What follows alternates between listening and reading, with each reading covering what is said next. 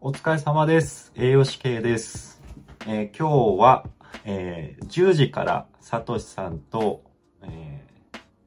まあ、栄養士について、え語っていきたいと思ってますので、皆さん時間があれば、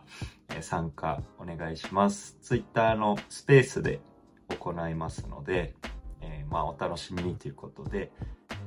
え今日お話しするテーマは、え持ち込み食は、えー常食、普通食の方でも把握しておいた方がいい理由っていうところでお話ししていこうかなと思います。っていうのも今日、あの、持ち込み食、まあタイムリーな、えー出来事があって、まあ看護師さんから持ち込み食、まあ患者さんの家族が持ってきたということで、えーまあ報告がありまして、しかも、数件ありました。で、ゴールデンウィークの影響か、ご家族さんがかなり大量に持ってきてる 方が多くてですね、あのもう袋いっぱいに菓子パンと、えーお菓子類がたくさん入ってまして、うーん、さすがにこれ一気に食べるのはダメじゃないかっていうようなことがありました。で、まあその把握しておいた方がいい理由っていうのは、まあその衛生的な面もあるんですけど、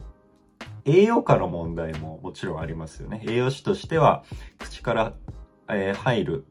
食べ物っていうのは、まあ全部把握しておいた方がいいのかなと思ってます。で、特にあの、それって回復期病棟の出来事だったので、回復期は特にエネルギー、えータンパク質っていうところを、まあ、重視されるのかなと思いますので、まあ、そういうところの把握っていうところ。で、まあ、その内容ですね。食べ物の内容。ちょっと今日持ち込んできていただいたものをすべて見させてもらったんですけど、すべても砂糖、炭水化物と脂質オンリーっていう形なので、まあ、タンパク質のかけらもないっていうような感じだったので、まあ、ある意味小麦なんでタンパク質が多いっていうころもあるっちゃあるんですけど、基本的に砂糖だったので、まあ、常食、普通食、まあ、一般食とも言われますけど、食べてる方でもちょっとこの量は、糖尿病が怖いなというか、血糖値が怖いなと。いうところがありました。で、その、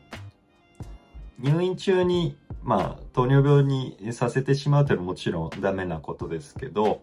もう一つ、あの、理由がありまして、まあ、それっていうのが、まあ、患者さんが実はお腹が空いてて、ご家族さんになんか持ってきてって電話してるっていう情報が知れるっていうところもあります。まあ、あの、持ち込み食の許可自体は、まあ、主治医次第で、えー、OK、えーダメっていうのはもちろんあるんですけど、まあ、その内容をですね、把握しておくっていうのがすごい、えー大事だし、もし次、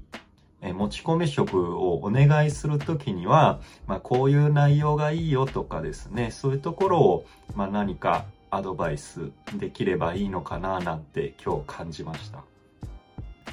っていうところで、えー皆さんも意外とですね、えー好き放題患者さん